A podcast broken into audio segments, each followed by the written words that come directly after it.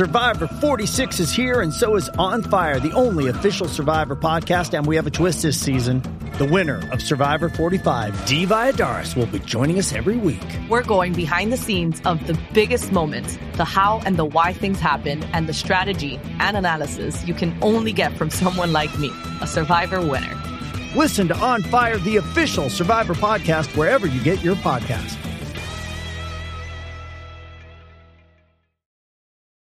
Does Monday at the office feel like a storm? Not with Microsoft Copilot. That feeling when Copilot gets everyone up to speed instantly? It's sunny again. When Copilot simplifies complex data so your teams can act, that sun's shining on a beach. And when Copilot uncovers hidden insights, you're on that beach with your people and you find buried treasure. That's Microsoft Copilot. Learn more at Microsoft.com slash AI for all. This episode is brought to you by Paramount Plus. Get in, loser! Mean Girls is now streaming on Paramount Plus. Join Katie Heron as she meets the plastics and Tina Fey's new twist on the modern classic. Get ready for more of the rumors, backstabbing, and jokes you loved from the original movie with some fetch surprises. Rated PG 13. Wear pink and head to ParamountPlus.com to try it free.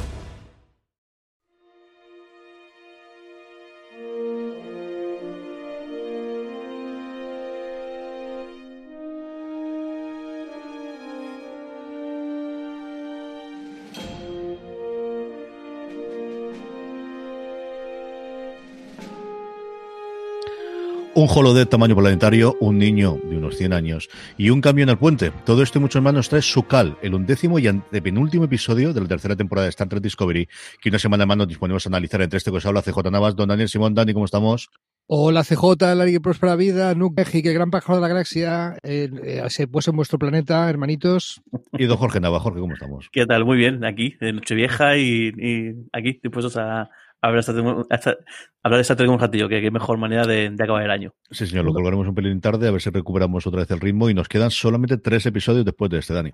Sí, señor, un año. Dos, dos, quiero decir, este era el, antepenúltimo, dos después de este. Y parece que se cumple nuestra profecía de la semana pasada, ¿no? De que los tres a piñote, de una historia de contadas seguida. Eh, hemos disfrutado mucho de, esta temporada por su naturaleza episódica, yo por lo menos, no me he cansado de repetirlo, pero estaba claro que aquí no han hecho parte 1, parte 2, parte 3 porque les daría cosa por alguna historia, pero sabíamos que iba a ser un capítulo de cerrar la temporada a saco, ¿no? De tres en tres.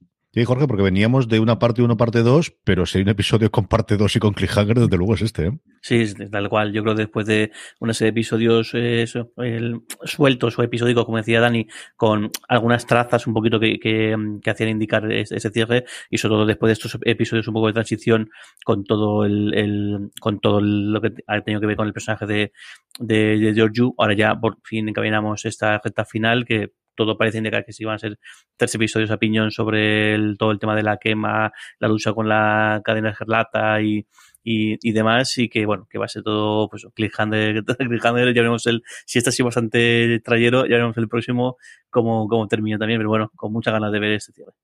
No metemos en faena. El episodio, por cierto, se llama Sukal, el nombre de, uno de los personajes eh, importantes que, nos muestra el episodio. Hablaremos de él. Y no la Ciudadela, que es como originalmente aparecía en Wikipedia MDB. Así que no sé si sería el título inicial o, alguien escribió cosas que no tenía que escribir. Y, es raro porque Wikipedia sabéis que nunca miente, así que no hay ningún tipo de cosas. Luego tenemos, como siempre, el guion. En este caso corre a, manos de Anne Caulfield Saunders. La dirección de Norma Bailey, que es alguien que ha hecho mucha cosa en musicales y en teatro y cosas similares, pero en series no había hecho tantas, sí, mucha película indie, sobre todo por leyendo su, su MDB. Y la sinopsis oficial, como siempre os leo, la tripulación de la Discovery sigue una señal hasta el interior de una nebulosa.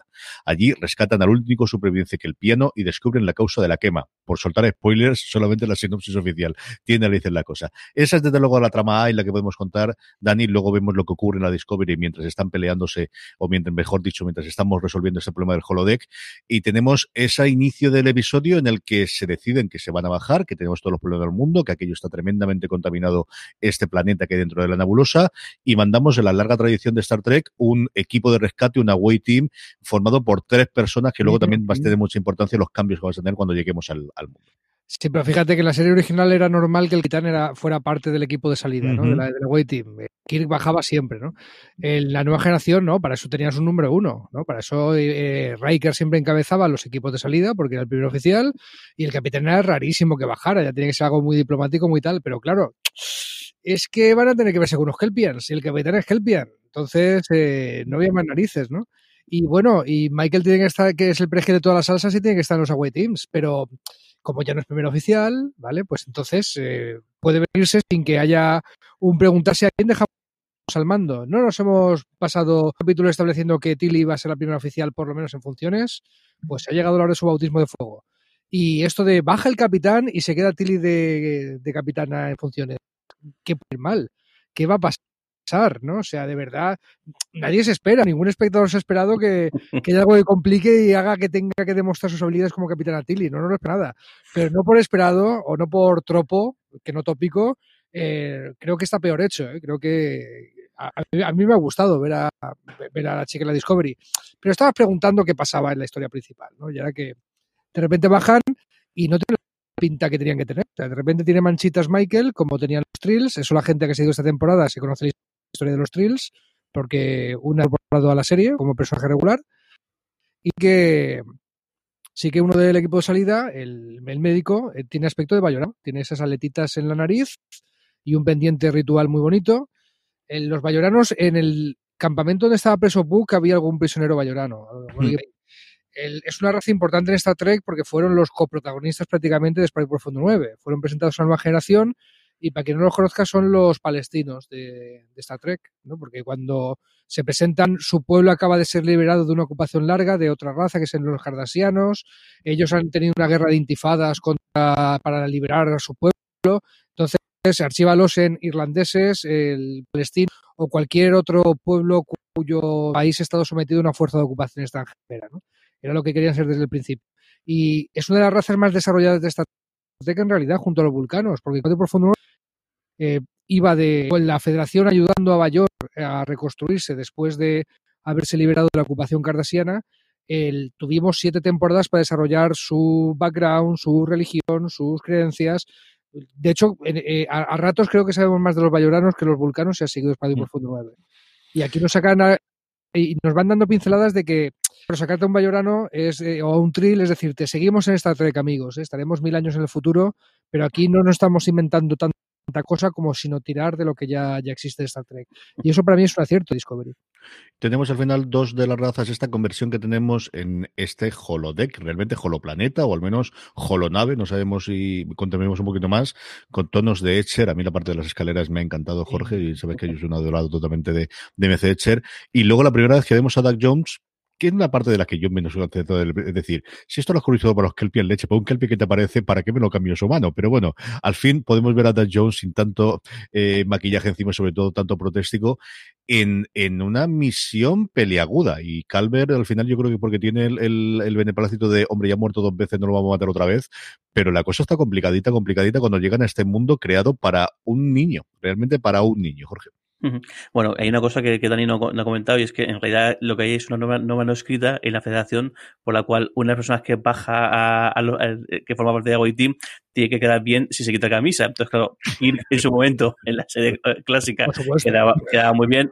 En la nueva generación, pues claro, mucho mejor eh, Jonathan Frakes donde va a parar que no, que no el, el, el bueno del, del, sí, no, hombre, del, hombre, hombre, Calvert yo creo que sí tal. Eh, Por eso pero, entonces, aquí, pero a, a, Doug Jones tiene que hacer un poquito de pesas todavía para bajar al equipo. Y aquí tenemos a Calvert, entonces claro, se cumple, realmente el, el, que no el que no bajara en su momento eh, eh, Picard y bajara su, su número uno, su segundo a bordo eh, Riker, era por esto claramente, sabemos que realmente iba, iba por ahí. Bueno, bromas, bromas aparte, yo creo que está, está bien, el, esto que han jugado con el, con el tema del, del, cambio de, de sobre todo el, a pesar de, del, del, momento así un poco de shock, decir que, ¿qué está, qué está pasando?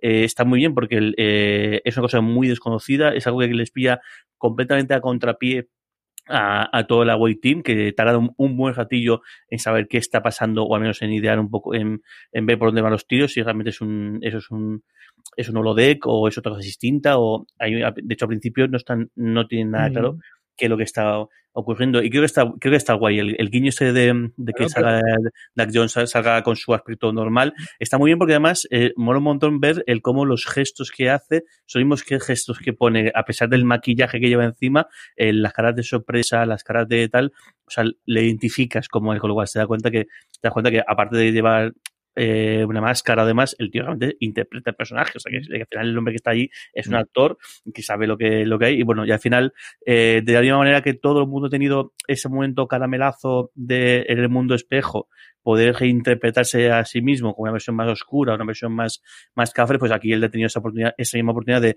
hacer un papel, en realidad es el mismo papel, pero con un aspecto físico distinto, que bueno, que un poco que como que se, se lo debían, podemos decir, del, del, del elenco. ¿Y vosotros os, disteis cuenta a la primera de que era un holodeck? O, Porque yo, pues yo, creo que la confusión de los personajes a mí me la transmitieron muy bien. Porque en ese momento no sabía si estábamos de lo, que dijimos con el Guardián del Mañana, ¿no? Esto es una visión de los profetas, esto es algo sobrenatural, o enseguida va la explicación científica. Yo ya sí, la más sencilla era la, la, correcta, ¿no? El, el, o sea, los, si lo he entendido bien, los tripulantes de la nave sabían que iban a morir, ¿vale? Contaminados por la radiación, el niño iba a vivir y como iba a crecer solo, le construyen un entorno virtual para que le eduque, para que le tal. Lo que no sé si sabían es que es un mutante. No, lo que no tenían nada claro es que el planeta en el que había caído iba a provocar determinadas cosas y luego el cómo enseñarle y que algo estaba previsto para una serie de años. Al final, pues el señor este, el, niño Sukal, que al final realmente es el nombre que tiene, lleva ahí más de 100 años. Las escenas en general del holodeck y de, de lo demás, hay también una prueba, luego hablaremos de toda la parte que tenemos eh, de material extra, se puede ver cuando llega justo eh, Michael en uno de los momentos en 360 grados, lo han puesto dentro de la página web de. Jorge, ¿qué te ha parecido? ¿Te ha gustado en general toda la parte del holodeck? Yo sí, bueno, algunas cosas un poco raras, creo que también el, toda la parte este del, del, de este monstruo, este miedo que, persigue, eh, hasta que lo entiende, hasta que más o menos te explican el, el por qué, decir que pues una parte, también parte del crecimiento o parte del, del, del, del, ya que van a dejarle solo, pues que también tenga esa parte de, pues eso, ya que va a estar en una especie de, de, burbuja en la cual no le puede pasar nada, pues sí que haya algo que le haga sentir esa otra parte de emociones que puede ser el, el miedo, lo, pues, o no, no, negativo, porque yo creo que tampoco tiene nombre eh, eh, le puede ocurrir eso, pero sí que el saber, el, miedo a lo desconocido o el miedo, o eso no, sé exactamente cómo... cómo, los miedos, ¿no? Fundamentalmente lo que parece, o que sea alguna cosa de representación de sí, con esto también una cosa, y encima muy propia, porque fíjate, supuestamente es un, miedo a, algo muy propio de, de, de, su raza.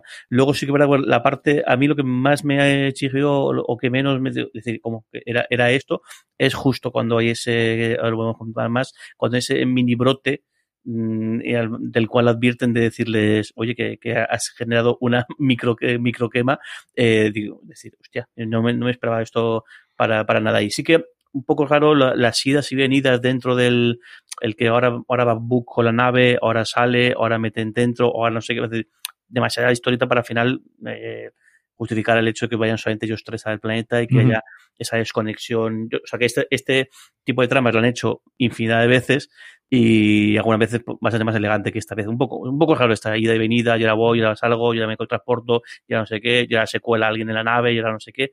Quizás la parte que menos me ha gustado del, del capítulo. Hombre, la parte de la quema la ha provocado un nene mutante encerrado en una nave al lado de un planeta de dilitio en una nebulosa, ¿vale? Y entonces el nene tiene miedo, ¡pum! quema. El, nos puede parecer muy tarea por los pelos. A mí me dejaba un poco así hasta que me acordé de Fundación de Isaac Asimov. Y bueno, me vais a permitir que haga un spoiler de una novela de hace 70 años. ¿vale? Lo que tenemos serie dentro de tres meses y la gente no la ha visto, Dani, no me fastidies. que la gente tiene que escucharnos cuando hablemos de ella. Estoy justo leyéndola, ahora. Voy, voy no entonces, entonces, sin spoilear mucho, en la trama en un momento dado, y esto es, esto es, esto es como que el, el Titanic el barco se hunde, ¿vale? Pues sin spoilear demasiado, en la trama de, de, de Fundación toda la historia va sobre ruedas, ¿vale? La gente sabe lo que va a pasar, por una cosa que se cuenta al principio, hasta que aparece un mutante. Hay una persona con poderes extraordinarios que no se podía prever, que es lo que distorsiona todo lo que estaba previsto, todo lo que se había predicho.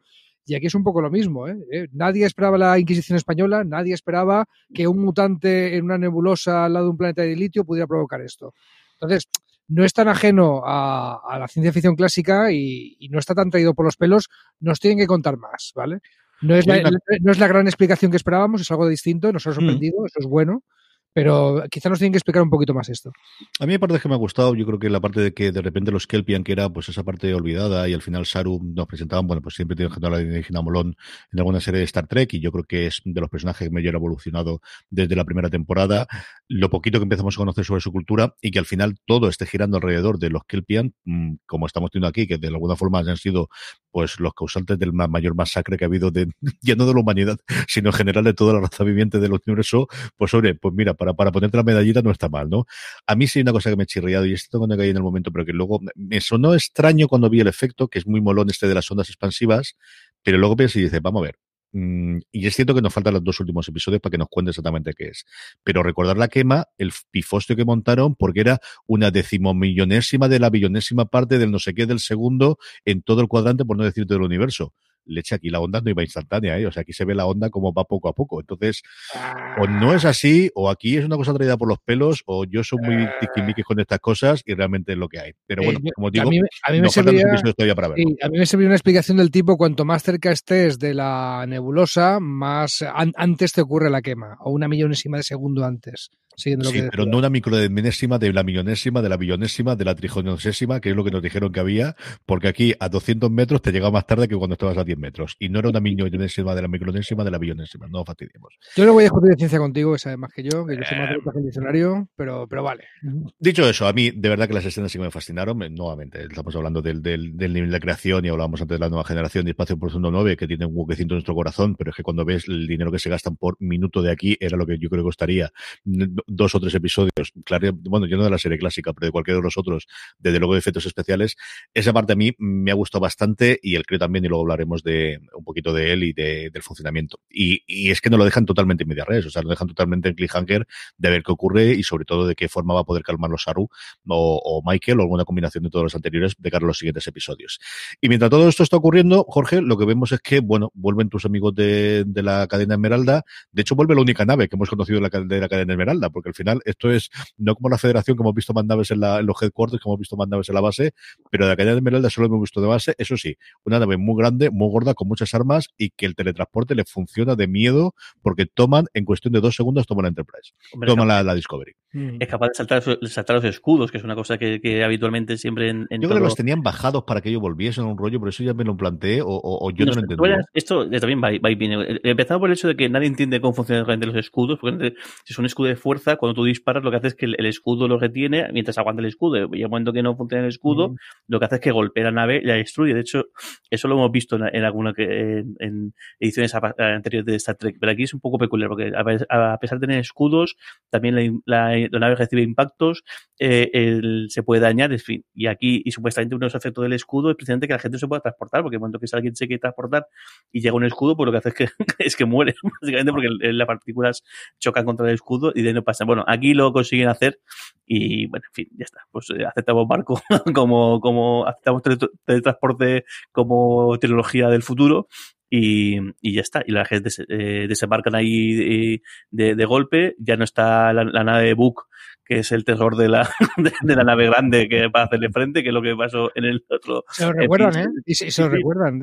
Sí, le, le, vacilan y un poco tal, eh, queda bastante bien. Está muy bien, yo creo, la, las escenas de Tilly, fíjate la pobre Tilly, sino, ya, ya, hay mala suerte que el primer día que me toca, que me toca aquí, me toca aquí el, el, el marrón más grande de la historia de, los marrones que es enfrentarme a un super enemigo con el capitán y la gente, y el, tanto el capitán como la gente un poco que, que tiene tapas y ese tipo de cosas, eh, ahí en un, en un planeta aislado sin poderle consultar. Pero cómo aguanta el tipo, cómo le, le, ¿Cómo vacila? Sí, sí, cómo le vacila como momento dado, porque decir, bueno, pues muy bien, tú una vez muy guay, muy poderosa, sabrá mucho, pero no pienso aquí dejarte esto ni lo más mínimo. Y, y sobre todo, es decir, antes reviento la nave que, mm, que te, te, la entrego. Que es una cosa quizá que es raro que no, que, que, al final queda claro que es un farol o que no le da tiempo a hacerlo, porque aunque bueno, la secuencia de autodestrucción no es una cosa inmediata, como hemos visto también mm. alguna que otra vez en, en otra, en tanto películas como, como, como en series. Pero mm, sí, vuelve aquí este, la que es supuestamente la gran, el gran enemigo de esta, de esta temporada y consigue su objetivo, que es lo que parece no lo dejan, no llegan a decir, pero parece ser que, tal y como preveíamos, la idea de Book de poner la, utilizar la, tecnología esa no ha sido la mejor de las, ideas y parece que es lo que ha hecho que les, que les hayan podido seguir a través del, del, del, hiperespacio y demás. Y bueno, y al final todo queda en ese cliffhanger. Eh, y además es bueno, cliffhanger total tanto para nosotros como clientes como también para, para eh, eh, Michael y, Book, eh, Michael y Book, el hecho de que de que se quedan diciendo, hemos llegado tarde. Han conseguido hacerse con la, con la Discovery, han conseguido hacerse con el control de, de, la nave y, y, sobre todo la tecnología que, que, que lleva consigo.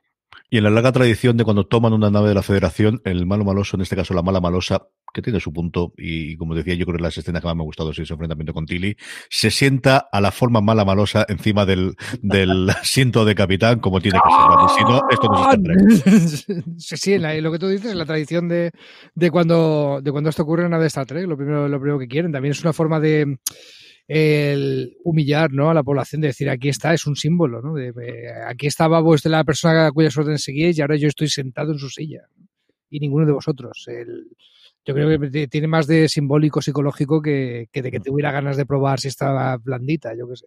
Además, nunca me siento, siempre arrepantigo. O sea, de aquí voy a poner la pierna para arriba, la otra para abajo. El, el, woman spreading que hace, que hace la chica está. es, para enmarcarlo el woman macho. Que me ha chuleado, espérate que voy a chulearlo yo a la silla por sí, sí, Promoción, promoción, promoción. Tío. Sí, sí, totalmente. totalmente. Esto es lo que nos da el episodio, totalmente de dejárnos en, en, qué va a ocurrir con el penúltimo y evidentemente con el último. Yo coincido con vosotros en que al final vamos a tener la historia que va a llegar a las tres. Eh, cositas curiosas. Una curiosidad que yo tengo aquí y es que Sukal, que yo no sabía quién era y de hecho no lo vi ni siquiera y, me di cuenta después y ahora iremos con, el, con la entrevista gracias a Doug John, es Bill Irwin. Bill Irwin, que no tenéis que confundir con Bill Erwin, el que estoy hablando ahora es con I inicial en el apellido. Erwin era un actor legendario que salió en un episodio de la nueva generación, hizo un montón de cosas y veis la foto lo reconoceréis eh, sin duda. Bill Irwin, recientemente lo vimos en Legión, es un señor de 70 años. Ah, Bill Irwin, que es un tío que lleva toda la vida haciendo cosas de vodevil, es un tío actor maravilloso, cantante, hace absolutamente de todo. En Legión es uno de mis personajes favoritos, es el que junto con la chica tenía esa dobladidad de cuerpo en la cual es, mientras uno estaba, eh, ella se metía dentro del cuerpo de él y cuando tenía que pelear ella salía. Y es un tío que lo habéis visto segurísimo, tiene 70 años. Así que cuando esté viendo ese crío, eh, realmente se parece más a la edad que realmente tiene el crío que lo que podéis pensar de 14 o 15 años, el cómo se mueve. Es una cosa que me fascinó y me gustó muchísimo, muchísimo, muchísimo. Vamos con The Ready Room, ¿o tenéis alguna cosita que comentar más del episodio, Jorge?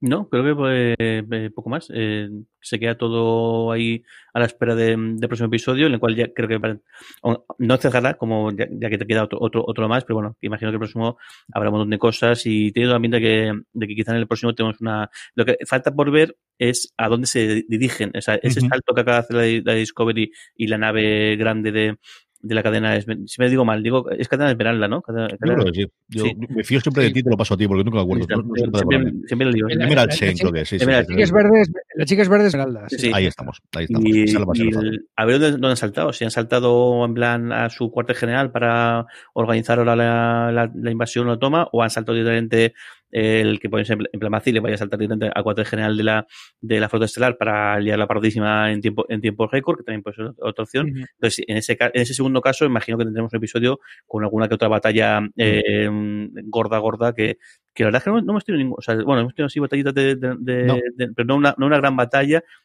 como por ejemplo en la primera temporada sí que tuvimos ahí momentos de, batallas muy espaciales muy bestias.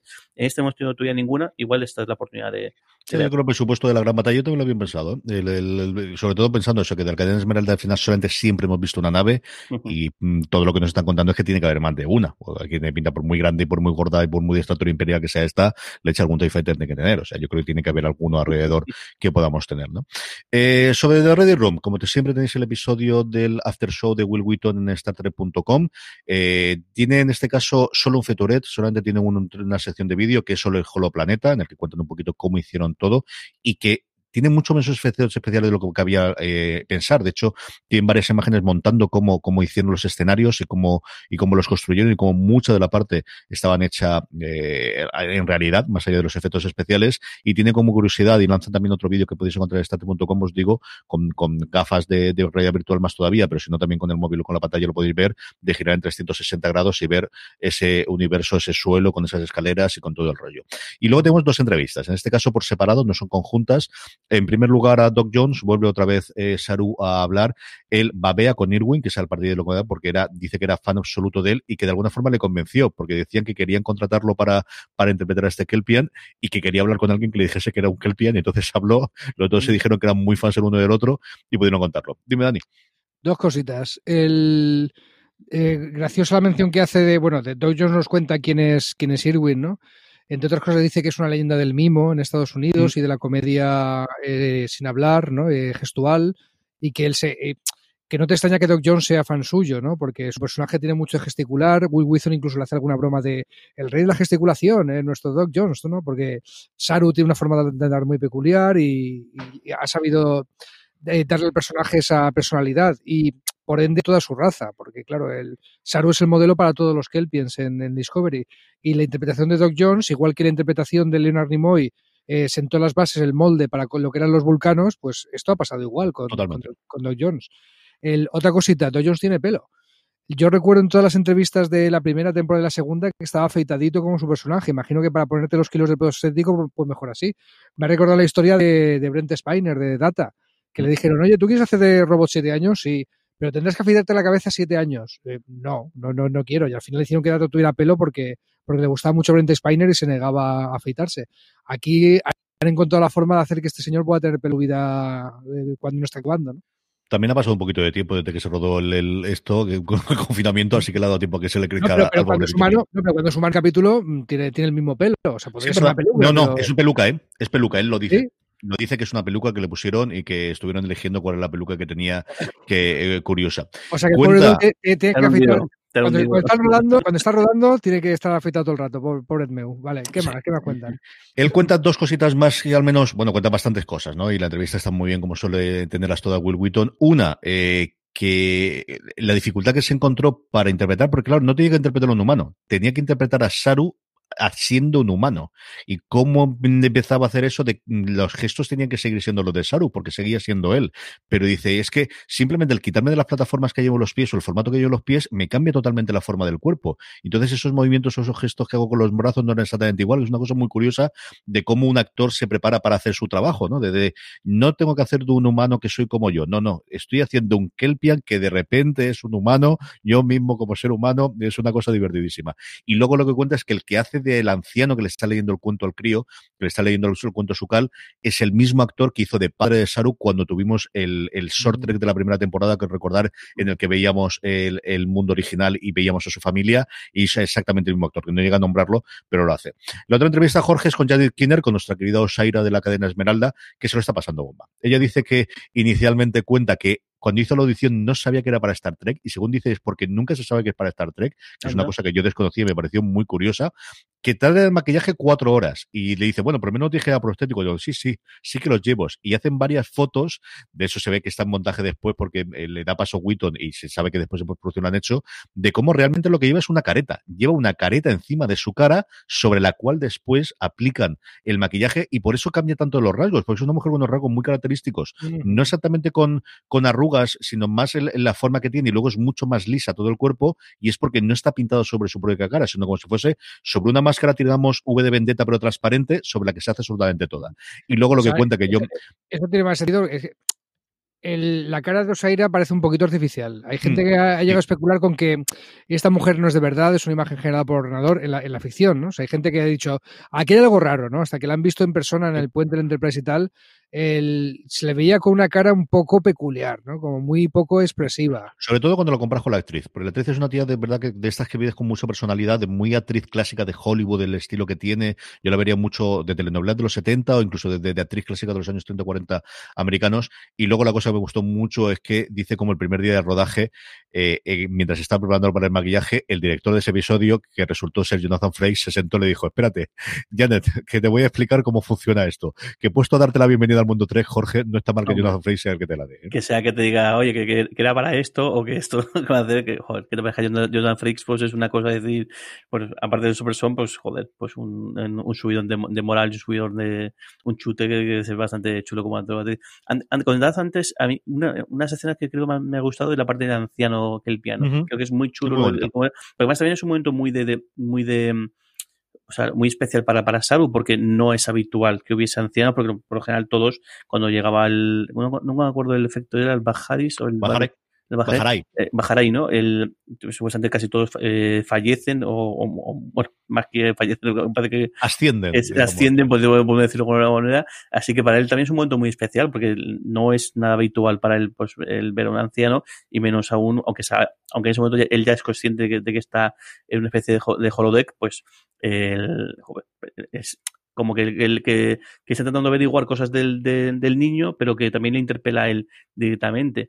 Y luego esto es brutal, lo del, eh, yo cada vez que veo esta cosa de los maquillajes y demás, o sea, me, me fascina decir, y, siempre que se menciona eso de la actores y actrices comentan el, el tiempo entre, entre tomas, el tiempo entre escenas, entiendes que es, que es eso, gente que a lo mejor que le ha tocado irse a las 5 de la madrugada a que empiecen a maquillarle para luego y luego esperar, esperar, esperar hasta que llega su momento, hacerlo y hacer la escena de, turno y luego pues eso, quitarse el maquillaje y hasta, hasta el día siguiente. Yo recuerdo siempre una anécdota muy graciosa con esto de, de Robert Englund, el, el, mítico eh, Freddy Krueger de PSM Street, que claro, que este pobre hombre cada vez que te va a hacer una película de PSM, PSM Street, pues pasaba por el proceso este de 3-4 horas de maquillaje, esperar, esperar, esperar, esperar y hacerse, hacer las escenas de ese día cuando tocaba hacerlas, porque había días que pues podían ser, si una escena exterior y empezaba a llover, pues ese día no se podía rodar, o si una escena no salía bien, había que repetirla varias veces, pues al final se iba a su casa. Y creo, y yo creo que fue una vez que, que, el, que estuvo todo el día esperando y al final no se rodó,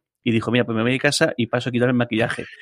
Como diciendo, me ahorro el tiempo, me he comido esto. Y casualidad que no fue todo lo discreto posible, se cruzó con... Se fue a tirar la, basura con la cara de Freddy. Una cosa de ese plan, y claro, creo que el, el, el ataque al corazón que casi le provoca a la persona con la que se cruzó, dijo, última vez que hago esto, creo que en adelante es mejor que me quite el maquillaje, sí o sí, todos los días. Y yo imagino que mucha esta gente debe pensar algo así.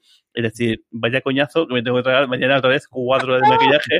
Pero claro, imagínate, pues eso, yo sé, imagino los zombies de los muertos o el Señor de la Noche de Juego de Tronos o los zombies de, de, Walking Dead. Imagínate que, que claro, imagino que si esto dentro de un recinto, de, de, un estudio, no hay problema. Pero claro, como dice Dani, si es sacando la basura en tu casa. Te quedas sin pues te vas al deshoras ahí a, a, a, a comprar algo. Pues, pues, imagínate el, el, susto. Así que, bueno, no sé, no sé, no sé si alguien, imagino que más de uno lo, lo habrá hecho de, de, nuevo porque es que es algo, o sea, es que, es que se dice pronto, pero bueno, ¿no? Eh, cuatro horas de maquillaje, eh, en el cual, claro, no solamente son cuatro horas de maquillaje ahí, sino que cuatro horas que no te puedes ni tocar, ni rascar, como muchos te puedan soplar o te puedan decir te, te pica algo y, de, y, demás. Y luego no está pagado, no está pagado. ¿no? No está bueno, no creo que les pague mal a esta gente, pero, pero sí que debe ser un, un rollo, sobre todo a los extras y demás, debe ser algo bastante terrible. Witton le dice unos momentos a Ada Jones de por fin pudiste comer algo del, del catering. Dice, porque sí que los manos se la quitaban para comer, pero durante todo el tiempo, no, no, todo con pajita. Dice, porque solamente el follón de quitármelo y volver a ponérmelo era una locura. Yo de esa que has contado tú de Englund, yo conozco una que, que contó en su momento eh, Javier Olivares cuando Pérez Menchera hizo del CID en el primer episodio de la segunda temporada. Eh, fue una cosa improvisada. El por, el Ministerio, del Tiempo. Porque tenía una eh, tenía otro actor, al final lo pudo hacer, le pidió el favor a Pérez Mencheta, lo cogió y todo demás. Y hubo uno de los días que estaban rodando que a Pérez Mencheta dijo, Javier, me tengo que ir corriendo para una cosa familiar y me tengo que ir pitando y tengo que estar allí en 20 minutos y no me da tiempo a cambiarme. Y entonces cogió y se iba a ir con el este. Y además Javier lo contaba porque decía que de repente alguien de producción dijo, no, no, no puedes irte porque la ropa de aquí. Y Javier dijo, ¿cómo no se puede ir? Que se necesita que ir bajo mi responsabilidad. Y Pérez Mencheta se fue a una cosa del colegio del crío vestido del CID de arriba abajo, que si yo solo, solo impresiona solo un poquito. Imagínate tú llegar a ver a Pérez Mencheta vestido del CID de, a la reunión de padres de del colegio, lo que tuvo que ser absolutamente O va a decirle, vamos a cambiar el horario sí, comedor. Sí, sí, continúa. Sí.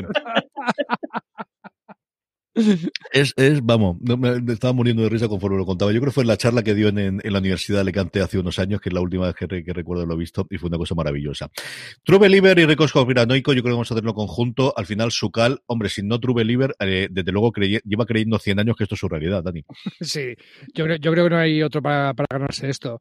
O Tilly, que también hace de, mm. de, de capitana como, sí, como sí. esperábamos de ella, ¿no? O sea, también podría valer. Pero Tilly ya sabíamos que era una True Believer de la federación. Y Sucal en cuanto sepa lo que es la federación, seguro que le va a molar. Eh, Rico Cosperacuño, Jorge, más allá de que luego contemos lo que hemos visto en el vídeo exclusivo y en el avance del siguiente episodio, ¿por dónde podemos ver que puede ir el resto de la temporada de los dos episodios que nos quedan? No, no sé cómo va a ir, depende mucho de, de, de, qué va a pasar en este siguiente episodio, pero yo sí que tengo una, una cosilla, una cosa ahí en, en Ceja y es que creo que los romulanos y los vulcanos van a tener bastante que decir en, en estos episodios. Mm. Creo que porque el, el, el, el haber por favor, por favor, por favor. Creo que el, el, lo que ocurrió en el episodio de unificación 3, eh, em, creo que puede tener su recorrido, creo que puede ser el momento que porque ahora, ahora lo que supuestamente ahora ya sí que saben realmente a ciencia cierta que, que la quema no fue una cosa del, de, em, del ni los vulcanos ni los, ni yo, no he sido, yo no he sido, sí. Y creo que el momento que lo expliquen y el momento que, que vean, sobre todo vean el, el, el, el, peligro que corren si dejan que caiga la, que caiga lo que queda de la federación, eh, creo que puede hacer que estos eh, reaccionen. Quizás sea el, a donde se dirijan Michael y, y Book ahora cuando, cuando vean que, la cosa, que hay que buscar ayuda o hay que buscar lo, que sea, o igual no aparecen el resto de la serie y me quedo con un pan.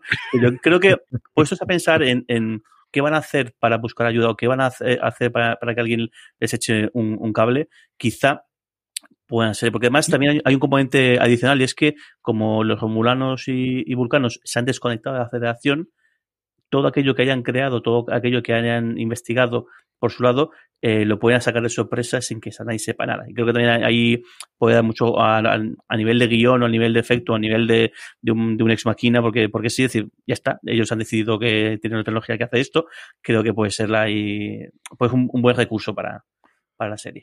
Yo no me aventuro en algo, Dani, y luego decirlo yo. Es que si pasa eso que dice Jorge, además de retruque, el, ocurre otra cosa que esperamos que pase, que es lo de que los guionistas le den la razón a Michael. En averiguar la causa de la quema es lo que ayuda a reconstruir la federación. Mm. ¿Vale? Porque como los vulcanos y los romulanos se metan a decir, ah, pues si no hemos ido nosotros, entonces sí que os ayudamos, y a partir de ahí la cosa vaya para arriba, el haber descubierto la causa de la quema es lo que ayuda a reconstruir la federación. Entonces, tendría razón Jorge y tendría razón los guionistas y sería redondo. Pues, ojalá te, escuchen, compañero, y vuelvan a sacar a los romulanos y a los vulcanos, porque no puedes eh, introducir eso en la trama sin echar manos de ellos. Sabemos que lo han dejado ahí en suspenso, es una de esas eh, balas, caminos eh, de los que pueden echar mano los guionistas para seguir desarrollando todo esto, pero desde que salió yo creo que los tres pensamos que eso no se podía quedar ahí. Porque lo que, lo que no creo que pase es que es que George aparezca de nuevo. No. Me parece, me parece que ya eso es, está, eso es aparcado y demás, y puestos a que reaparezca alguien, creo que voy más por de los humanos o vulcanos que otra cosa.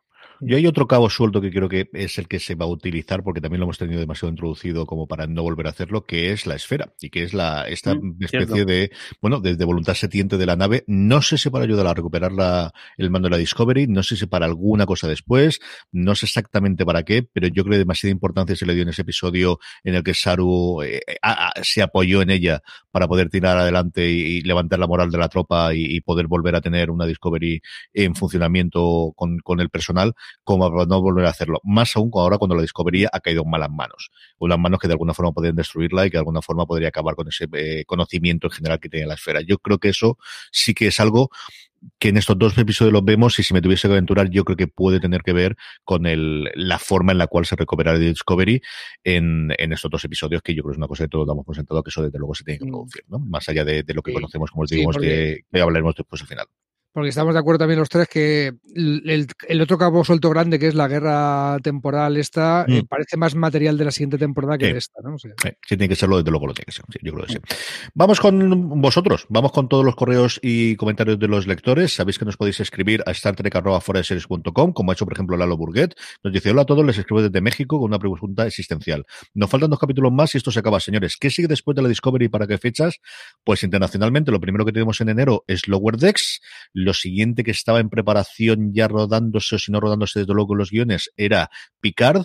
Y los rodajes está la cosa complicada. Es cierto que esta red de gente roba en Canadá. Hoy cuando estamos grabando esto que es en, Nochevieja del 2020, ayer salió la noticia que se habían vuelto a parar todos los rodajes en Los Ángeles y la cosa vuelve a estar complicada. O sea, la nueva ola, mm, vamos a ver cómo la invento. Que yo sepa que está avanzado son los guiones de la segunda temporada de, de, de Picard. Están totalmente terminados. Yo no sé si se empezó a rodar o no.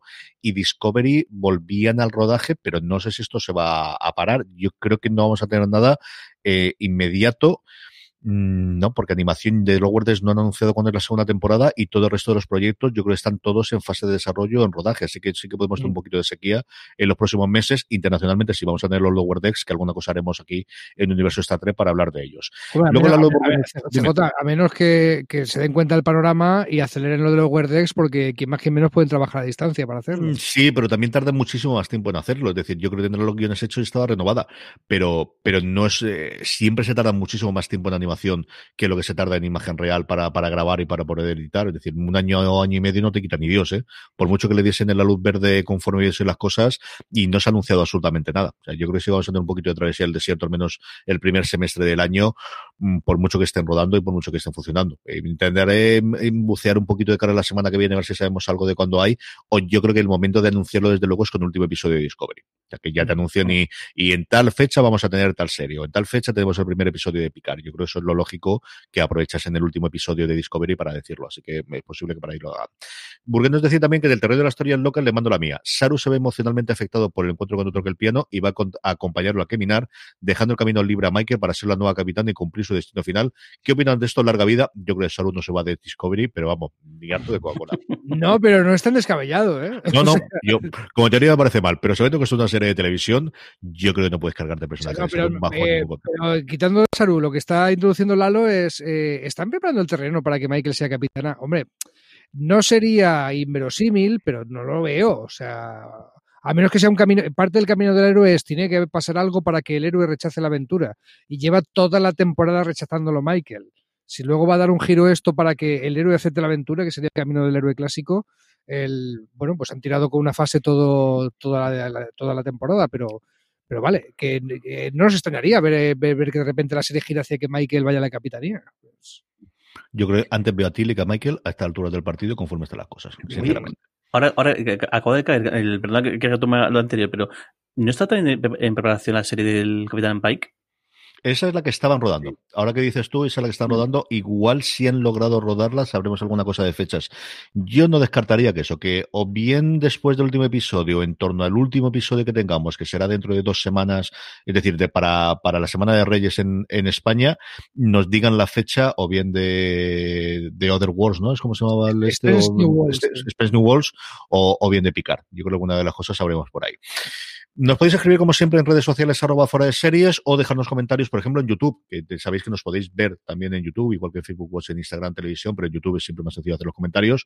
Julieta Salazar dice que yo solo espero que traigan de nuevo el personaje de George en una serie, quizá de la sección 31, eso está todo el mundo intentando haciéndolo. Y David Morales nos dice que buenas, gran podcast como siempre, siempre lo escucho después del capítulo de la semana. Teniendo un apunte sobre la guerra temporal, mira, precisamente que hablamos. Para mí lo más lógico es que se refiere a la serie Enterprise, en la que la mayoría de las temporadas giraba a torno de la guerra temporal con Bosk y los Sullivan, y hasta vemos la Enterprise J. No creo en Discovery se van a meter otra vez en eso, viniendo en su momento como la gente, viendo como en su momento la gente no le gustó nada, pero al menos ahí tenemos un precedente, Dani. Mm, sí, lo que pasa que Enterprise, el, con todo respeto para ella, sobre todo para su cuarta temporada, que, sí que estaba muy clavada en el universo Trek, no es la serie más recordada de todas, Enterprise, ¿vale? Puestos a tirar de algo que ha pasado antes en el universo Trek para decir, eh, nosotros, we belong, ¿no? Nosotros somos parte de esto. Eh, sería muy arriesgado hacerlo con algo de las, sobre todo de la trama de las tres primeras temporadas de, de, Enterprise, que la serie iba sin rumbo, eh, teniendo, intentando captar nuevos fans, estaban haciendo cosas tan nuevas que estaban perdiendo los fans de siempre, hasta que llegó un showrunner, Manny en la cuarta temporada, que sí que era un poco hombre de la casa y, y Trek acérrimo, y fue cuando la serie se empezó a integrar en la historia de Star Trek. Y además encontró su identidad diciendo, vamos a contar cómo se construye la federación. Y de eso va la cuarta temporada de, de Enterprise, que sí que es algo más de trama general, ¿no? El otro va más, va más libre, va más por su cuenta, va más eh, en la línea de lo que Discovery podía haber sido si lo hubiera hecho mal en la primera temporada y los fans de alguna forma no dejaron y el cambio de showrunner no dejó que, fuera así, ¿no? Eh, no sé, yo lo de echar mano de Enterprise lo veo muy arriesgado. Varios comentarios en el box. Topedo Rojo nos dice que le gustó mucho la historia de Runas Ruinas del que contamos eh, alrededor de, del episodio del segundo episodio de eh, Terra Firma. En qué gran programa, chicos. Juan Sánchez también nos, nos manda mucho cariño navideño y nos dice que él eh, nos ha encontrado que está encantado, que transmitimos conocimiento, del universo de Star Trek desde el cariño y la emoción, como momento de humor y criticando cuando hay que hacerlo, que se queda en el spin de Star Trek de fuera de series y que volverá eh, a vernos en muchas gracias por el trabajo. Pues a ti, por bienvenido y, que aquí estaremos para comentar todo lo demás. Death Parra nos dice, con que no les ha agradado el capítulo de Sucal, le ha parecido como el de la semana pasada más de Doctor Who que de Star Trek. Eh, tampoco le ha convencido el, disfraz holográfico, que no hay mucho sentido, pero que ha valido la pena ver a Tilly asumiendo el mando, que en 30 segundos de diálogo me ha convencido Michael, Michael y Saru juntos. yo, Saru menos, pero vamos, puedo hacerlo. Dice que le ha recordado por un momento a Janeway. Y es cierto, yo creo que tiene varios manerismos que podría ser de Capitana Janeway. ¿eh? Sí, sí, sí, sí, por lo menos lo de el no dejarse avasallar, lo de aquí están mis ovarios, aquí estoy yo levantando la barbilla se hace falta por mi tripulación y por mi tripulación mato o autodestruyo la nave, se hace falta. ¿no? Periodo del Espacio nos dice que ya hacía falta un episodio dentro de un holodeck, y es cierto que hemos vuelto a la vieja usanza de la serie de Star Trek, y que solo espera que el planeta y los recursos ayuden a estabilizar la federación de lo que queda de ella, que esa es la segunda parte. Es decir, la quema está provocando toda esta forma, pero al final tenemos un, platena, un planeta lleno, llenito, llenito, totalmente de dilitio. A ver qué se puede sacar de esto, y con eso también es quizás el otro engranaje que nos hace falta para la federación, de si nosotros controlamos este planeta, pues mira, venir para acá, que podemos compartir esto como buenos hermanos o como buenos federados. Y Pacho Nada más, como siempre, nos tiene un correo, un comentario eh, tremendamente largo, después de que nos dice que la semana pasada el trabajo le impidió comentaros y agradecernos, que eh, con la influencia del espejo espejo creo que influyó las pocas ganas de buscar el hueco, porque le parece, al, le, ocurrió con esos episodios algo como lo que comentaba Dani, pero bastante más acentuado, que se desconectó en el momento que Filipa cruzó el portal y no volvió hasta después. Que la nueva generación los episodios de lo cubierta, aunque el capítulo sueltos no estaban mal, le hacían desconectar un poco y que aquí le había ocurrido exactamente lo mismo. Así que, eh, nada, gracias por estar aquí, como siempre, Gapla, y el comentario completo lo tenéis igual que el resto en iVox, eh, donde nos podéis dejar todos los comentarios. Vamos ya a la parte con spoilers, lo poquito que sabemos del siguiente episodio, del penúltimo episodio. Sabemos, confirmado, eso sí que va a estar dirigido por Jonathan Frakes y este es el momento que nos despedimos de aquellos que no queréis saber absolutamente nada más, porque a partir de aquí todos son spoilers, entre comillas, de lo poquito que conocemos oficialmente de Star Trek. Lo primero es que el nombre del episodio, si no no vuelvo a hacer lo mismo, es There is a Tide, algo así como hay una hay una ola, ¿no? Hay una, una corriente, hay un... Marea. Una marea, ¿no? Hay una marea a ver cómo ocurre. Y tenemos, como siempre, dos vídeos. El primero, que es el que, se, eh, el que cierra el episodio de The Ready Room, lo que vemos es el plan de Osaira. Y Osaira lo que va a hacer es eh, algo parecido a lo que ocurrió también esta temporada en The Mandalorian en un momento. Utilizar la eh, Discovery como ellos están persiguiendo la Discovery y la Discovery está mandando a la base de la Federación señales de me están atacando, me están atacando, abrid, abrid, abrid por favor la puerta, que me pueda meter y ya ver qué es lo que ocurre. Y eso es fundamentalmente lo que vemos, lo que como suele ser tradición, parece que va a ser el principio del siguiente episodio. Y luego en el tráiler... El caballo de Troya de la vida, ¿no? Sí, Exactamente. Y en el tráiler, lo que vemos, lo que más me ha llamado la atención, lo que vemos es esa labor de recuperación de la Discovery. Parece bastante claro que antes del final del episodio, de alguna forma u otra, se va a conseguir. Que Brooke puede tener bastante, bastante eh, importancia. Si el, el tráiler de 30 segundos se acaba con I Love You de Michael Abuk, que no augura nada nuevo. Cuando te dices te quiero en estas cosas, eso no acaba bien.